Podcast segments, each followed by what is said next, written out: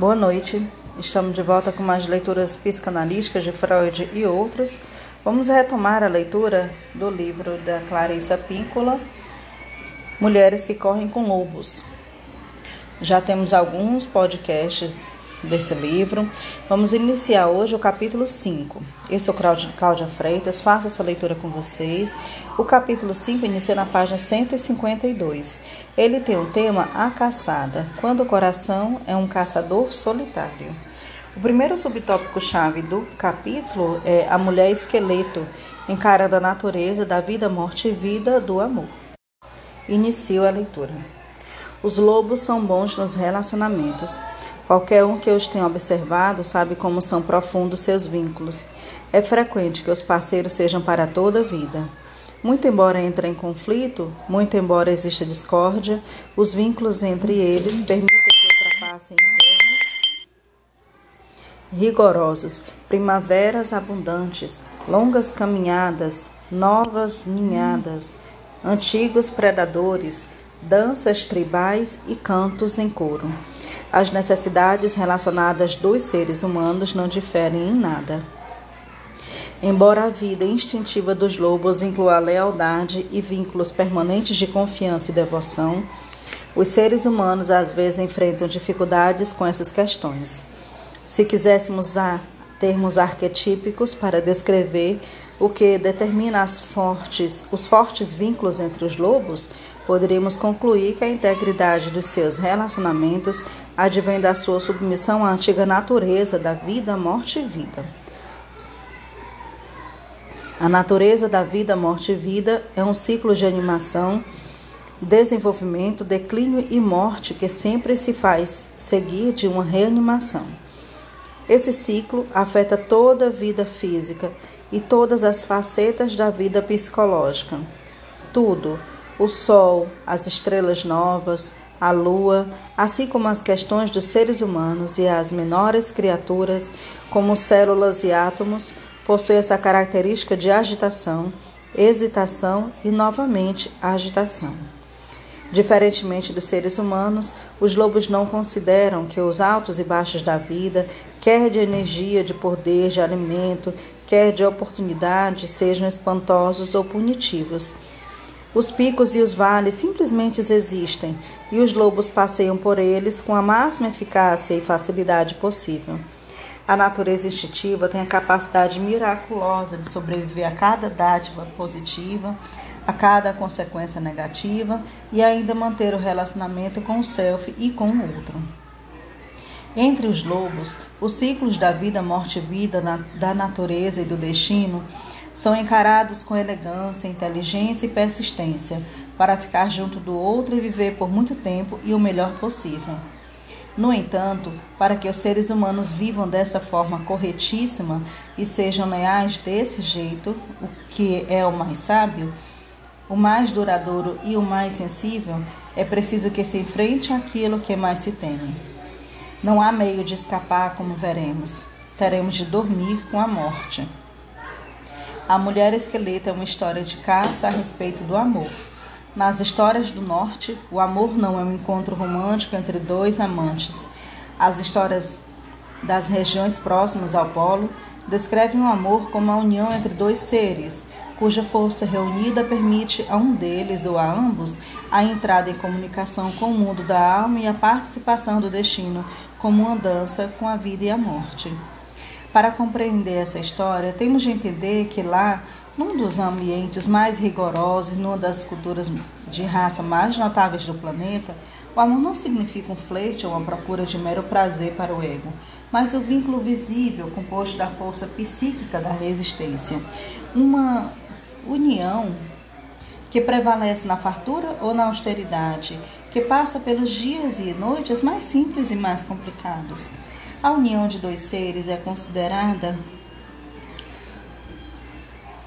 Angakok, mágica em si, como um relacionamento através do qual os poderes que existem se tornam conhecidos aos dois indivíduos.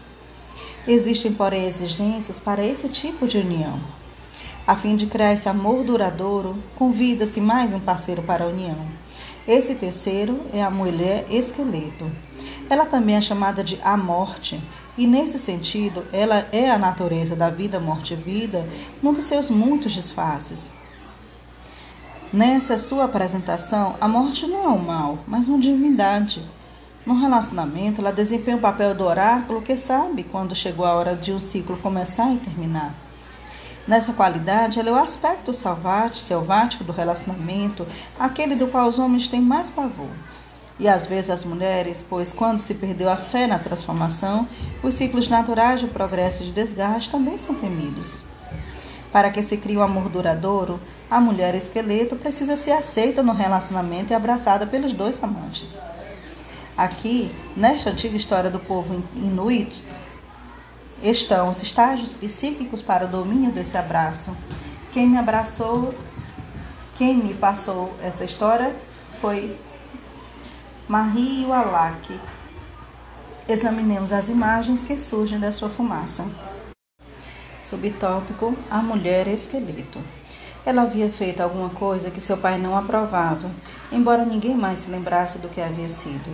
Seu pai, no entanto, havia arrastado até os penhascos, atirando ao mar. Lá os peixes devoraram sua carne e arrancaram seus olhos. Enquanto jazia no fundo do mar, seu esqueleto rolou muitas vezes com as correntes. Um dia, um pescador veio pescar. Bem, na verdade, em outros tempos, muitos costumavam vir a essa baía pescar. Esse pescador, porém, estava afastado da sua colônia e não sabia que os pescadores da região não trabalhavam ali sob a alegação de que a enseada era mal assombrada. O anzol do pescador foi descendo pela água abaixo e se prendeu, logo em que, nos ossos das costelas da mulher esqueleto. O pescador pensou: Oba, Agora peguei um grande de verdade. Agora peguei um mesmo.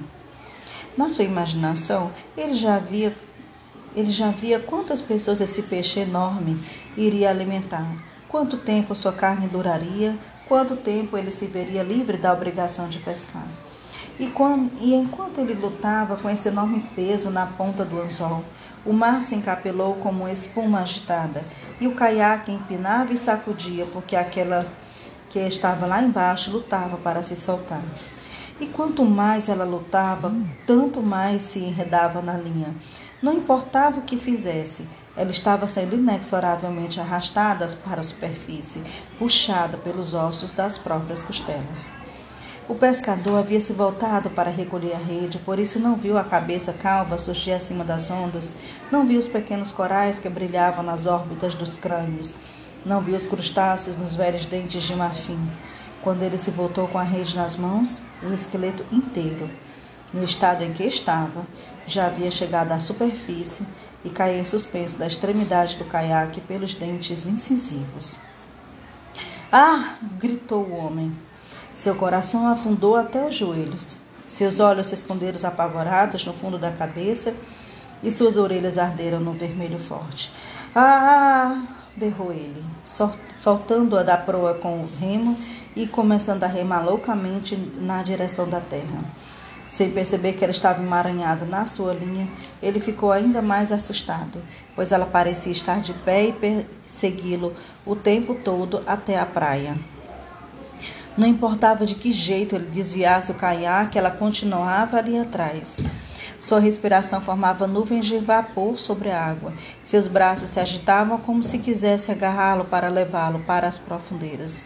Ah! ruivava ele, quando o caiaque encalhou na praia. De um salto, ele já estava fora da embarcação e saía correndo agarrado à vara do pescar. E o cadáver branco da mulher esqueleto, ainda preso à linha de pescar, vinha aos solavancos bem atrás dele. Ele correu pelas pedras e ela o apanhou. Ele atravessou a tundra gelada e ela não se distanciou. Ele passou por cima da carne que havia deixado a secar, rachando-a em pedaços com as passadas de seus mulucos. No tempo todo, ela continuou atrás dele. Na verdade, até pegou um pedaço do peixe congelado enquanto era arrastada. E logo começou a comer, porque há muito, muito tempo não se saciava. Finalmente, o homem Chegou ao seu iglu, enfiou-se direto do, no túnel e de quatro engatinhou de, quatro, de qualquer jeito para dentro. Ofegante e soluçante, ele ficou ali deitado no escuro, com o coração batendo como um tambor, um tambor enorme. Afinal, estava seguro, ah, tão seguro, é seguro, graças aos deuses, Raven, graças a Raven. É também graças a toda a generosa Sedna, em segurança, afinal. Imaginem quando ele acendeu a lamparina de óleo de baleia. Ali estava ela, aquilo, jogada no monte de chão de neve, com o calcanhar sobre o ombro, um joelho preso nas costelas, um pé em cima do cotovelo. Mais tarde ele não saberia dizer o que realmente aconteceu. Talvez a luz tivesse suavizado suas feições. Talvez fosse o fato de ele ser um homem solitário. Mas a sua respiração ganhou um quê de delicadeza bem devagar. Ele estendeu as mãos encardidas e, falando baixinho, como a mãe fala com o filho, começou a soltá-la da linha de pescar. Oh, não. Ele primeiro soltou os dedos do pés depois dos tornozelos. Oh, não. Trabalhou sem parar a noite adentro até cobri-la de peles para aquecê-la, já que os ossos da mulher esqueleto eram iguaizinhos a um ser humano. Ele procurou sua bederneira de bainha de couro e usou um pouco do próprio cabelo para acender mais um foguinho. Ficou olhando para ela de vez em quando, enquanto passava óleo na preciosa madeira da sua vara de pescar e enrolava novamente na linha de seda. E ela, no meio das peles, não pronunciava palavra, não tinha coragem para que o caçador não a levasse lá para fora e a jogasse lá embaixo nas pedras, quebrando totalmente seus ossos. O homem começou a sentir sono, enfiou-se nas peles de dormir e logo estava sonhando. Às vezes os seres humanos dormem. Acontece de uma lágrima escapar do olho de quem sonha. Nunca sabemos que tipo de sonho provoca isso, mas sabemos que é que ou é um sonho de tristeza ou de anseio. E foi isso que aconteceu com o homem. A mulher esqueleto viu o brilho da lágrima à luz do fogo e de repente ela sentiu uma sede daquelas. Ela se aproximou do homem que dormia, rangendo e retinindo, e pôs a boca junto à lágrima. Aquela única lágrima foi como um rio que ela bebeu. Bebeu e bebeu até saciar sua sede de tantos anos. Enquanto estava deitada ao seu lado, ela estendeu a mão para dentro do homem que dormia e retirou seu coração. Aquele tambor forte. Sentou-se e começou a batucar dos dois lados do coração. Bom, bom, bom, bom. Enquanto marcava o ritmo, ela começou a cantar em voz alta. Carne, carne, carne, carne, carne, carne e quanto mais cantava, mais seu corpo se revestia de carne. Ela cantou para ter cabelo, olhos saudáveis e mãos boas e gordas. Ela cantou para ter a divisão entre as pernas e seios compridos, o suficiente para se enrolar e dar calor, e todas as coisas de que as mulheres precisam. Quando estava pronta, ela também cantou para despir o homem que dormia e se enfiou na cama dele, a pele de um tocando a do outro. Ela devolveu o grande tambor, o coração, ao corpo dele, e foi assim que acordaram abraçados um ao outro, enredados da noite juntos, agora de outro jeito, de um jeito bom e duradouro. As pessoas que não conseguem se lembrar de como aconteceu sua primeira desgraça dizem que ela e o pescador foram embora e sempre foram bem alimentados pelas criaturas que ela conheceu na sua vida debaixo d'água. As pessoas garantem que é verdade e que é só isso que sabem. Subtópico: A morte na casa do amor. A incapacidade de encarar a mulher esqueleto e de desenredá-la é o que provoca o fracasso de muitos relacionamentos de amor. Para amar, é preciso não só ser forte, mas também sábio. A força vem do espírito, a sabedoria da mulher esqueleto. Como vemos na história, se quisermos ser alimentados por toda a vida, precisaremos encarar e desenvolver um relacionamento com a natureza da vida, morte e vida. Quando temos esse tipo de relacionamento, não saímos mais por aí à caça de fantasias, mas nos tornamos conhecedores das mortes necessárias e nascimentos surpreendentes que criam um verdadeiro relacionamento. Quando encaramos a mulher esqueleto, aprendemos que a paixão não é alguma coisa que vai se obter, mas sim algo gerado em ciclos e distribuído. É a mulher esqueleto que desdobra que uma vida compartilhada nos fluxos e refluxos, em todos os sinais e reinícios, é o que cria o inigualável amor de devoção. Essa história é uma imagem adequada para o problema do amor moderno, o medo da natureza, vida, morte e vida, em especial no aspecto morte. Em grande parte da cultura ocidental, o personagem original da natureza da morte foi encoberto por vários dogmas e doutrinas até o ponto em que se separou de vez da sua outra metade, a vida. Fomos ensinados equivocadamente a aceitar a forma mutilada de um dos aspectos mais básicos e profundos da natureza selvagem. Aprendemos que a morte é sempre acompanhada de mais morte. Isso simplesmente não é verdade. A morte está sempre no processo de incubar uma nova vida, mesmo quando nossa existência foi retalhada até os ossos. Em vez de considerar os arquétipos da morte e vida opostos, devemos encará-los como um lado do, como o lado esquerdo e o lado direito de um único pensamento. É fato que dentro de um único relacionamento amoroso existem muitos finais. Mesmo assim, de algum modo, em algum ponto mais delicado, as camadas delicadas camadas do ser criado quando duas pessoas se amam, existe um coração e um alento. Enquanto de um lado do coração se esvazia, o outro se enche. Quando a respiração termina, outra se inicia. Se acreditarmos que a força da vida, morte e vida não tem mais nenhum papel depois da morte, não é de se estranhar que alguns seres humanos tenham pavor do compromisso. Eles têm um medo horrível de passar por um final que seja. Não conseguem suportar a ideia de passar na varanda para os aposentos interior da casa. Têm medo porque pressentem que lá na copa da casa do amor está sentada a morte, batendo com o dedo no pé no chão, dobrando e redobrando suas luvas. Diante dela está uma lista de tarefas, de um lado os que estão vivendo, do outro os que estão morrendo. Ela pretende terminar seu trabalho, está determinada a manter o equilíbrio. O arquétipo da força da vida, morte e vida é extremamente mal compreendido em muitas culturas modernas. Alguns não entendem mais que a morte é carinhosa e que a vida se renovará com seu auxílio. Em muitos folclores, ela recebe uma atenção sensacionalista. Diz-se que carrega uma grande foice para ceifar a vida dos que nada suspeitam, que beijam suas vítimas e deixa cadáveres espalhados por onde passa, ou que ela os afoga e fica uivando noite adentro. Em outras culturas, porém, como na do leste da Índia na cultura maia, que tem maior cuidado com o ensino sobre a roda viva e da morte, a morte abraça os que já estão morrendo, abrandando sua dor e proporcionando alívio. Diz-se que ela vira o bebê no útero para a posição de cabeça para baixo, a fim de que ele possa nascer. Diz-se que ela guia as mãos da parteira, que abre o caminho para o leite nos seios maternos, que ainda consola quem quer que esteja chorando sozinho. Em vez de criticá-la, quem a conhece em seu ciclo completo respeita sua generosidade e suas lições. Em termos arquétipos, a natureza da vida, morte e vida é um componente básico da natureza instintiva.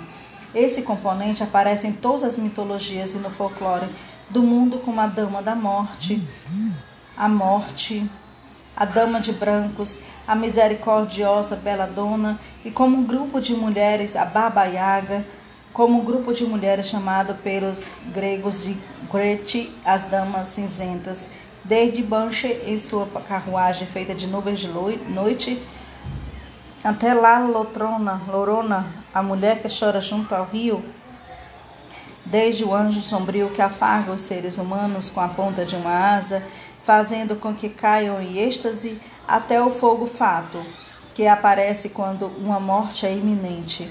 As histórias estão repletas de remanescentes antigas reencarnações da deusa da vida, morte e vida. Grande parte do nosso conhecimento da natureza da vida, morte e vida é contaminada pelo nosso medo de morte. Portanto, nossa capacidade para acompanhar os ciclos da natureza da vida, morte e vida é muito frágil. Essas forças não fazem nada a nós. Elas não são ladrões que nos roubam aquilo que prezamos. Essa natureza não é uma motorista irresponsável que destrói o que valorizamos e foge em alta velocidade. Não, não. As forças da vida, morte e vida fazem parte da nossa própria natureza, como uma autoridade interna que sabe os passos que conhecem a dança da vida e da morte. Ela é composta pela parte de nós mesmos que sabem quando algo pode e deve nascer e quando deve morrer. Trata-se de um mestre profundo, se ao menos aprendermos seu ritmo. Rosário Castelhanos, poeta e mística mexicana, escreve acerca da entrega às forças que governam a vida e a morte. Dá-me a morte que preciso. Os poetas compreendem que não há nada de valor sem a morte.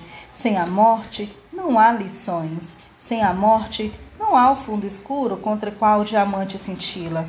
Enquanto eles são iniciados, não têm medo da morte. A cultura muitas vezes nos incita a jogar a mulher esqueleto pelo penhasco abaixo, não só por ela ser apavorante, mas bem porque demora muito para que aprendamos a lidar com ela.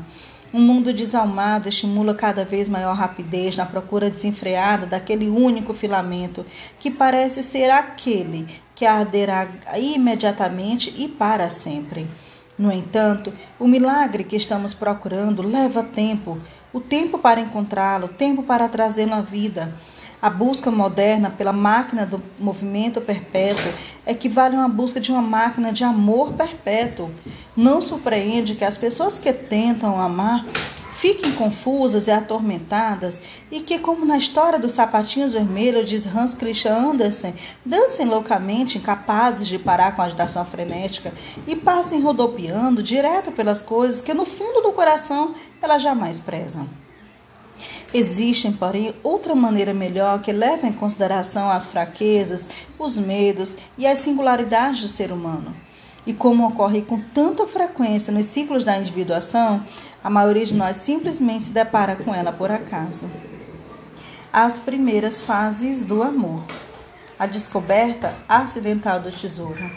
Em todas as histórias, há um material que pode ser compreendido como espelho a refletir as enfermidades ou a saúde da nossa própria vida interior.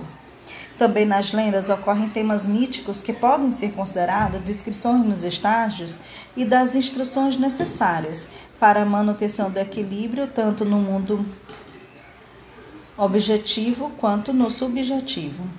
Embora pudéssemos interpretar a história da mulher esqueleto como símbolo dos movimentos dentro de uma única psique, creio que essa história tem seu maior valor quando é compreendida como uma série de sete tarefas que ensinam uma alma a amar outra profundamente. São elas as descobertas de outra pessoa como uma espécie de tesouro espiritual, muito embora a princípio não se perceba exatamente o que foi encontrado. Em seguida, na maioria dos relacionamentos, vem a caça e a tentativa de ocultação, um tempo de esperança e receio para os dois lados. Depois, vem a tarefa de desenredar e compreender os aspectos da vida, morte e vida no relacionamento e a compaixão dessa tarefa. Segue-se a confiança que gera o relaxamento, a capacidade de descansar na presença do outro e da boa vontade, acompanhada de um período de compartilhamento dos sonhos futuros, bem como de tristezas passadas, sendo que esse o início da cura de ferimentos arcaicos relacionados com o amor. Finalmente, o uso do coração para fazer brotar uma nova vida e a fusão do corpo e da alma. A primeira tarefa, a descoberta do tesouro, encontra-se em dezenas de lendas de todo o planeta que descrevem a captura de uma criatura no fundo do mar. Quando isso ocorre na narrativa, sabemos sempre que um grande uma grande luta logo irá se realizar entre o que vive no mundo objetivo e o que vive ou que foi, por meio da repressão forçada a viver no mundo subterrâneo. Nessa história, o pescador pega mais do que ele jamais esperou. Epa, esse é grande, pensa ele, quando se volta para recolher a rede. Então ele não se dá conta de estar trazendo à superfície a criatura mais apavorante que jamais conheceu. De estar trazendo mais do que ele tem condição de manejar. Ele não sabe que terá de entender e se entender com a criatura que está a ponto de ter todos os pensamentos e poderes testados. E o que é pior, ele não sabe, ele sabe que não sabe. É esse estágio, todos apaixonados nisso. São todos cegos como morcegos. Os seres humanos imprudentes são propensos a se acercar do amor do mesmo jeito que o pescador da história encara o que apanhou. Ah, espera apanhar um bem grande, um que me alimente por muito tempo, um, um que seja interessante, que facilite a minha vida, no qual eu possa me gabar com todos os outros caçadores em meu lugar. É esse o movimento natural do caçador ingênuo ou esfaimado.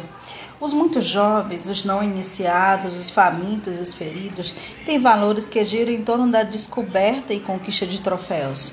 Os muito jovens ainda não sabem exatamente o que estão procurando. Os famintos buscam sustento e os feridos buscam a compensação por perdas anteriores. No entanto, todos querem que o tesouro caia por acaso dos céus. Quando estamos na companhia das grandes forças da psique, nesse caso da mulher da vida, morte e vida, e se somos ingênuos, então sem dúvida vamos receber mais do que estávamos procurando. É muito frequente que nos entreguemos à fantasia de que seremos alimentados a partir da natureza profunda por meio de um caso de amor, um emprego ou de um dinheiro e esperamos que essas rações durem muito tempo. Preferíamos não receber alimento sem realizar muito. No fundo, sabemos que nada de valor jamais surge dessa maneira, mas temos esse desejo assim mesmo. Ficar deitado, inerte, apenas sonhando com um amor perfeito é fácil. É uma espécie de anestesia da qual não nos recuperaremos nunca, a não ser para agarrar impiedosamente algo de valor, apesar de estar além da nossa percepção. Para os ingênuos e feridos, os milagres dos caminhos da psique está em que, mesmo que você não se empenhe muito, que você seja irreverente e que não tenha essa intenção, que realmente nem esperasse por isso, que não queira ou que não se sinta digno, que não se sinta pronto, você de qualquer jeito irá topar por acaso com o tesouro. Depois, cabe à sua alma a tarefa de não ignorar o que veio à tona, de reconhecer o tesouro pelo que ele for, não importando o quanto a sua apresentação foi inusitada, e de refletir com cuidado acerca do que fará em seguida. A imagem do pescador tem algum simbolismo arquetípico em comum com a do caçador. As duas representam, entre muitas coisas, os elementos psicológicos dos seres humanos que procuram saber, que lutam para nutrir o self por meio da fusão com a natureza instintiva. Nas histórias, assim como na vida, o caçador e o pescador começam sua saga com uma dentre três atitudes: a atitude de respeito sagrado, a de perversidade ou a de desajustada. Na história da mulher esqueleto, vemos que o pescador é um pouco desajeitado. Ele não é perverso, mas tampouco tem atitude ou, ou intenção de respeito sacro. Às vezes, os amantes começam do mesmo modo no início do relacionamento estão só à procura de um pouco de emoção, ou de uma dose antidepressiva, de uma companhia para me ajudar a passar a noite. Sem que percebam, eles desavisadamente penetram numa parte da sua própria psique e da psique do outro, habitada pela mulher esqueleto. Embora seus egos possam estar à procura do prazer, esse espaço psíquico é terreno e sagrado para a mulher esqueleto. Se sairmos a pescar nessas águas, poderemos ter certeza de que as fisgaremos.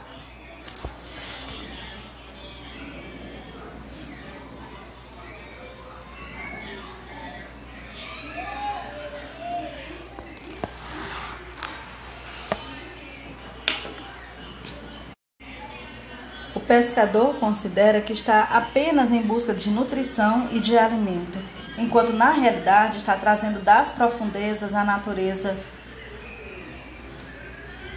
feminina elemental por inteiro, a esquecida natureza da vida, morte e vida. Ela não pode ser ignorada, pois onde quer que tenha início uma vida nova, a rainha da morte aparece. Quando isso ocorre, pelo menos naquele instante, as pessoas prestam atenção a uma atenção temerosa e elevada. Na temática, a mulher esqueleto é semelhante a Sedna, uma outra imagem da vida, morte e vida na mitologia do povo Inui. O pai de Sedna a jogou por sobre a borda do seu caiaque porque, ao contrário de outras irmãs obedientes da sua tribo, ela havia fugido com um homem-cão. Como o conto de fadas, o pai do conto de fadas, a donzela sem mãos, o pai de sede não decepou-lhe as mãos. Seus dedos e braços caíram no fundo do mar, onde se transformaram em peixes, focas e outras formas de vida que deram sustento ao povo inui desde então. O que sobrou de Sedna também caiu no fundo do mar. Ali ela tornou-se só, só ossos e uma longa cabeleira. Nos rituais do povo inui, os xamãs que vêm para a terra nadam até ela, trazendo alimentos de paz para aplacar seu guardião rosnador, o marido cão. Os xamãs penteiam seus longos cabelos enquanto cantam para ela, implorando-lhe que cure a alma ou o corpo de uma pessoa lá em cima, pois ela é a grande Angakok mágica. Ela é o grande portão norte da vida e da morte a mulher esqueleto que passou uma eternidade debaixo d'água também pode ser comparada com a força da vida, morte e vida de uma mulher que tenha sido mal utilizada ou que tenha ficado sem uso.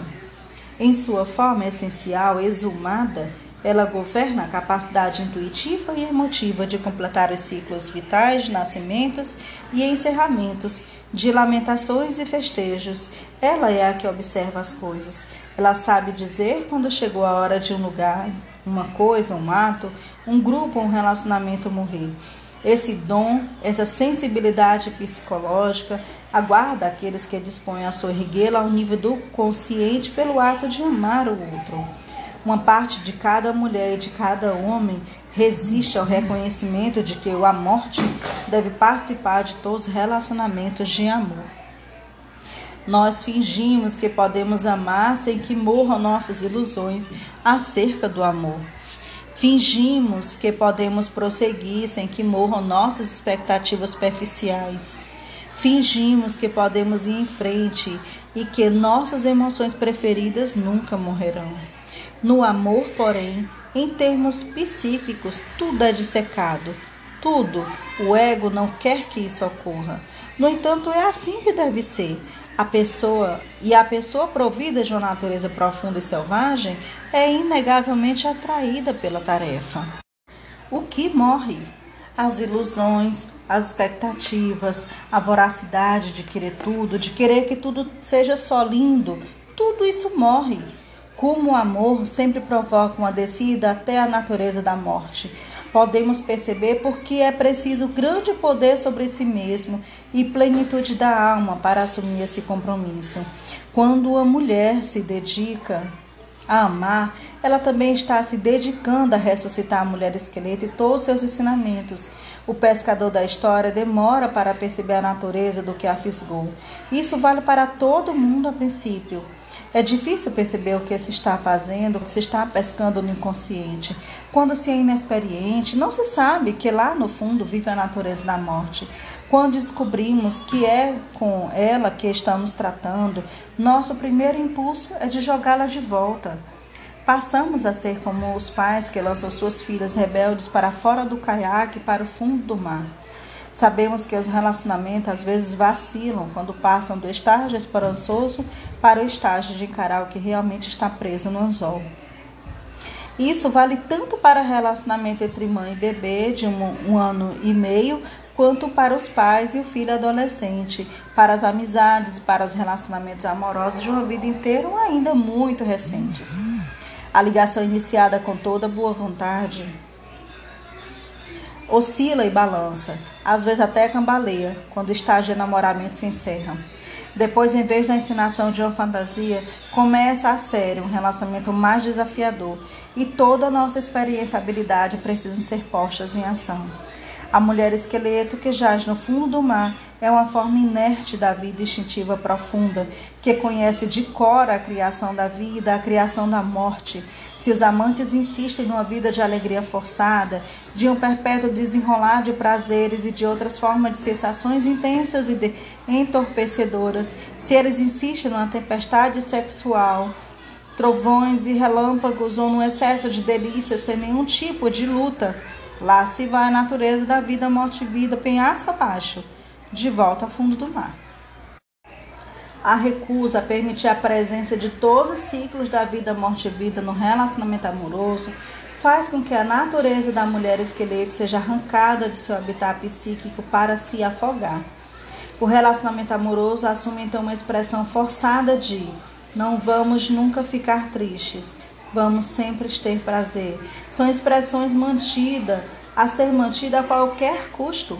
A alma do relacionamento desaparece de vista e saiu a vaguear debaixo da água sem sentido e inútil.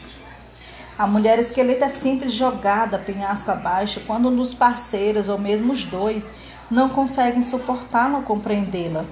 Ela é atirada de cima do penhasco quando não compreendemos bem seu ciclo de transformação, quando algo precisa morrer e ser substituído. Se os parceiros não puderem suportar esses processos da vida, morte e vida, não poderão se amar além das aspirações hormonais. Jogar a natureza da vida, morte e vida pelo penhasco abaixo sempre faz com que a mulher que ama, bem como a força emocional nos homens, se transforme no esqueleto privado de um amor ou de um alimento autêntico. Como a mulher é uma guardião dos ciclos, os ciclos da vida, morte e vida são o alvo principal da sua preocupação.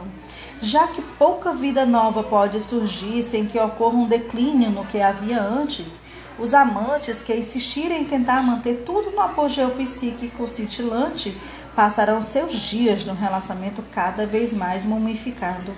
O desejo de forçar o amor a prosseguir somente no seu aspecto mais positivo é o que faz com que o amor acabe morrendo e para sempre. O desafio do pescador é de encarar a morte, seu abraço e seus ciclos de vida e morte. Ao contrário de outras histórias em que uma criatura submarina capturada e liberada, concedendo assim ao pescador um desejo como expressão de gratidão, a morte não vai se soltar. A morte não vai satisfazer desejos por nada. Ela vem à tona, queiramos ou não. Pois sem a morte não pode haver um real reconhecimento da vida.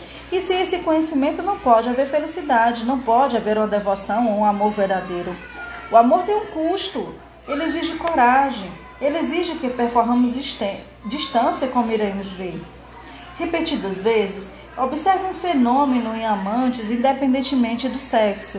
Será mais ou menos assim: duas pessoas começam uma dança para ver se elas vão querer se amar. De repente, a mulher esqueleta fisgada por acaso. Algo no relacionamento começa a diminuir e cai em entropia. Com frequência, o doloroso prazer da excitação sexual se abranda. Um passa a perceber o lado frágil e ferido do outro, ou ainda um deixa de ver o outro como material digno de admiração. E é aí que a velha careca de dentes amarelos vem à tona. Parece tão repulsivo, mas esse é o momento perfeito em que se apresenta uma verdadeira oportunidade de demonstrar coragem e de conhecer o amor. Amar Amar significa ficar com, significa emergir de um mundo de fantasia para um mundo em que o amor duradouro é possível. Cara a cara, ossos a ossos, um amor de devoção. Amar significa ficar quando cada célula nos manda fugir. Quando os parceiros são capazes de suportar a natureza da vida, morte e vida, quando eles conseguem compreendê-la como uma continuidade, como uma noite entre dois dias e como aquela força geradora de um amor que reside por toda a vida, eles conseguem encarar a mulher esqueleto no relacionamento. Juntos, então, os dois se fortalecem e os dois são chamados a uma compreensão mais profunda dos dois mundos em que vivem, a do mundo concreto e a do mundo do espírito. Durante meus 20 anos de exercício da profissão, homens e mulheres se afundaram no meu sofá dizendo com pavor feliz: Conheci uma pessoa. Eu não queria. Estava na minha. Eu nem estava olhando quando, de repente, conheci essa pessoa com P maiúsculo. E agora? Que, que eu vou fazer? À medida que eles vão fomentando um novo relacionamento, começam a se acovardar. Eles se encolhem e se preocupam. Estarão satisfeitos? Estarão sentindo ansiedade quanto, quanto ao amor desta pessoa? Não. Estão com medo porque começam a vislumbrar uma caveira lisa que surge debaixo das ondas da paixão. Ah, e o que vão fazer Digo-lhe que essa é uma hora mágica. Isso poucos tranquiliza. Digo-lhes que agora iremos ver algo de fantástico. Eles têm pouca fé. Digo-lhes para não soltar a mão e eles mal conseguem fazer. Antes de que eles percebam, do ponto de vista da análise, o barquinho do relacionamento está remando cada vez mais rápido. Ele encalha na praia e antes que possa dizer qualquer coisa, lá estão ele correndo a maior velocidade. E eu, como analista, corro ao seu lado tentando dizer algo de útil enquanto adivinho quem vem aos trancos logo atrás. Para a maioria, ao primeiro encontro com a mulher esqueleto, o impulso é o de correr como um vento a maior distância possível. Até mesmo a corrida faz parte do processo. É humano agir assim, mas não por muito tempo, nem para sempre. Subtópico: a perseguição e a tentativa de se ocultar. A natureza da morte tem um estranho hábito de surgir nos casos de amor exatamente no instante em que temos a sensação de ter conquistado alguém, exatamente quando sentimos que fisgamos um peixe grande. É então que a natureza da vida, morte e vida vem à tona e deixa todo mundo apavorado. É nesse estágio que se desenvolve mais o pensamento tortuoso a respeito dos motivos pelos quais o amor não pode, não deve e não vai dar certo para qualquer uma das partes interessadas. É nesse estágio que as pessoas se enfurnam na toca. Trata-se de um esforço para se tornar invisível. Invisível ao parceiro? Não. Invisível à mulher esqueleto. É esse o objetivo real de toda essa correria a procura de um lugar para se esconder. No entanto, como estamos vendo, não há nenhum lugar onde possamos nos esconder. A psique racional vai pescar à procura de algo que seja profundo e não só fisga o que procurava, mas fica tão assustada que mal pode tolerar. Os amantes têm uma sensação de que algo os persegue. Às vezes pensam que é o outro que empreende a perseguição. Na realidade, é a mulher esqueleto. No início, quando estamos aprendendo a amar de verdade, não compreendemos bem muitas coisas.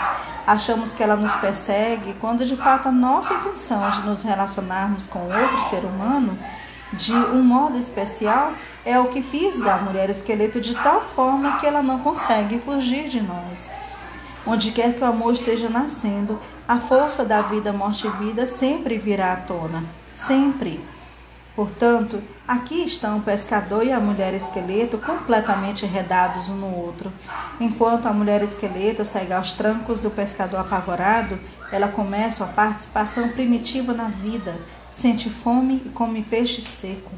Mais tarde, quando ela se aproxima ainda mais da vida, ela sacia sua sede com a lágrima do pescador. Vemos esse estranho fenômeno em todos os casos de amor. Quanto mais ele corre, mais velocidade ela alcança.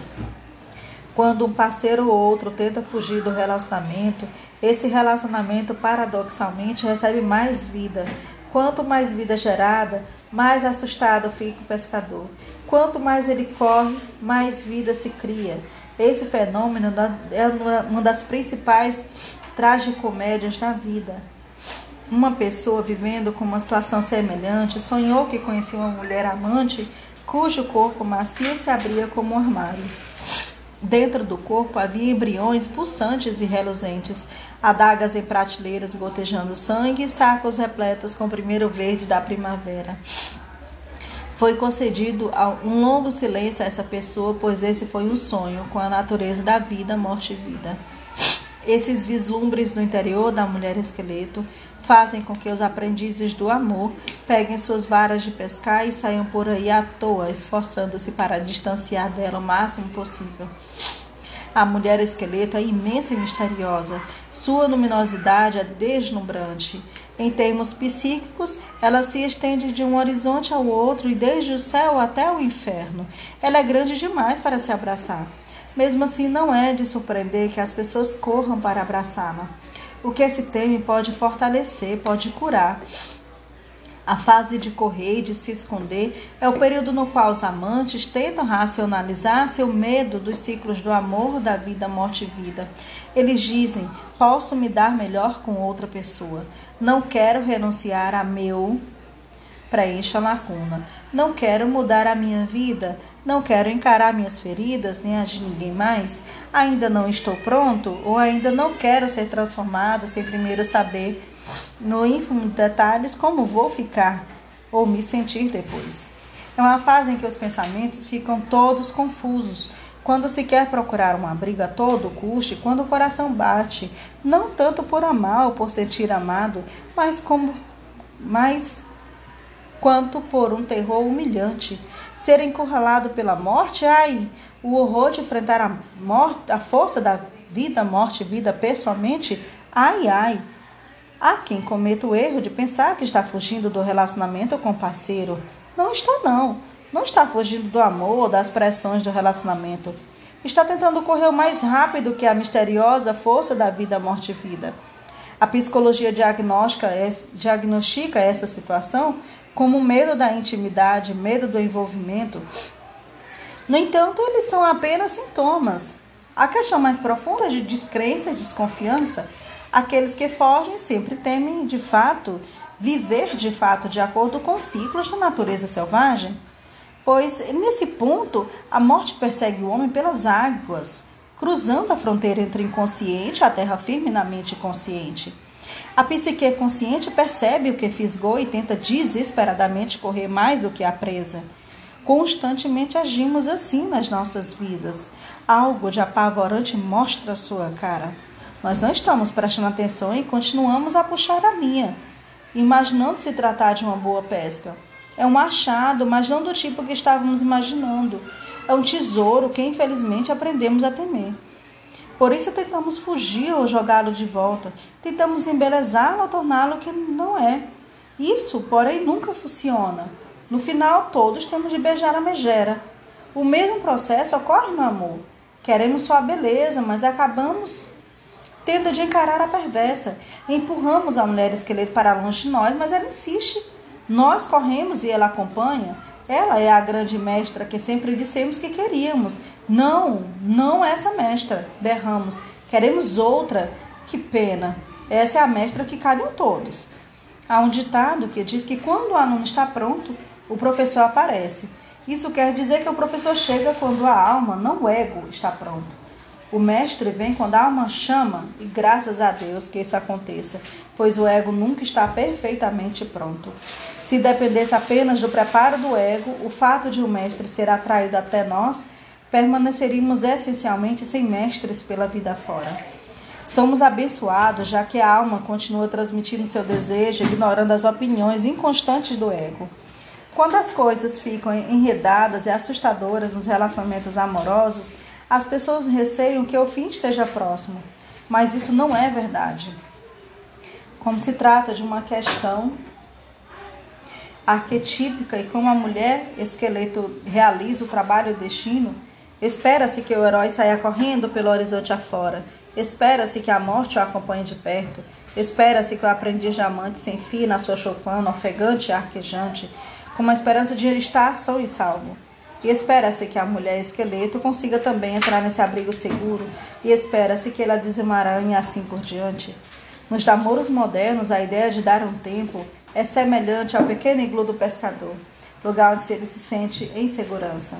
Às vezes, esse medo de enfrentar a natureza da morte desvirtuado, transformando-se numa atitude de fuga da raiva, na tentativa de manter apenas os aspectos agradáveis do relacionamento, deixando de lado o vínculo com a mulher esqueleto. Isso nunca funciona. Essa atitude provoca extrema ansiedade no parceiro que não está dando um tempo, pois ele próprio está disposto a se encontrar com a mulher esqueleto. Ele se preparou, se fortaleceu, está tentando manter seus termos sob o controle. E agora, no exato instante que está pronto para decifrar o mistério, no momento em que um ou outro está prestes a batucar no coração e a conjurar uma vida juntos, um dos parceiros grita: ainda não, ainda não, ou não, não, nunca, nunca. Há uma enorme diferença entre a necessidade de solidão e renovação. Há o desejo de dar um tempo para evitar a inevitável ligação com a mulher esqueleto. No entanto, a ligação, no seu sentido de aceitação da natureza, da vida, morte e vida, de permuta com ela, é o passo seguinte na direção de fortalecimento da nossa capacidade para amar. Aqueles que entrem no relacionamento com ela conquistarão um duradouro talento para o amor. Aqueles que recusarem não conquistarão nada. Não há como evitar isso. Todos ainda, todos os ainda não estou pronto. Todos os preciso de tempo são compreensíveis por pouco por curto período. A verdade é que não existe a sensação de estar completamente pronto ou de ser aquela hora certa. Como acontece em qualquer mergulho inconsciente, chega uma hora em que simplesmente torcemos que dê certo.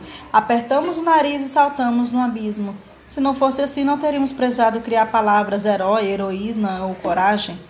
É preciso realizar o trabalho do aprendizado da natureza da vida, morte e vida. Rejeitada, a mulher esqueleto afunda para baixo d'água, mas ela surgirá novamente e sairá a nosso encalço insistente. É essa a sua função. A nossa função é de aprender. Se quisermos amar, não há como evitar esse aprendizado. O trabalho de abraçá-lo é uma tarefa. Sem uma tarefa desafiadora, não pode haver transformação. Sem uma tarefa, não há uma satisfação verdadeira. Amar os prazeres é fácil. Já amar de verdade exige um herói que consiga controlar seu próprio medo. Admite-se que muitas pessoas, mesmo ao alcance desse estágio de fugir e de se esconder, alguns infelizmente voltam sempre a ele. A entrada na toga está marcada com sulcos desesperados. No entanto, quem quer amar imita o pescador. Ele se esforça para acender o fogo e encarar a natureza da vida, morte e vida. Ele contempla o que teme e, paradoxalmente, reage com convicção e assombro. Vamos parar por aqui e a gente continua na página 170 com o subtópico Desembaraçando o Esqueleto. Obrigada a todos que continuaram até aqui e a gente tem mais um ou dois podcasts para terminar esse capítulo 5. Boa noite a todos.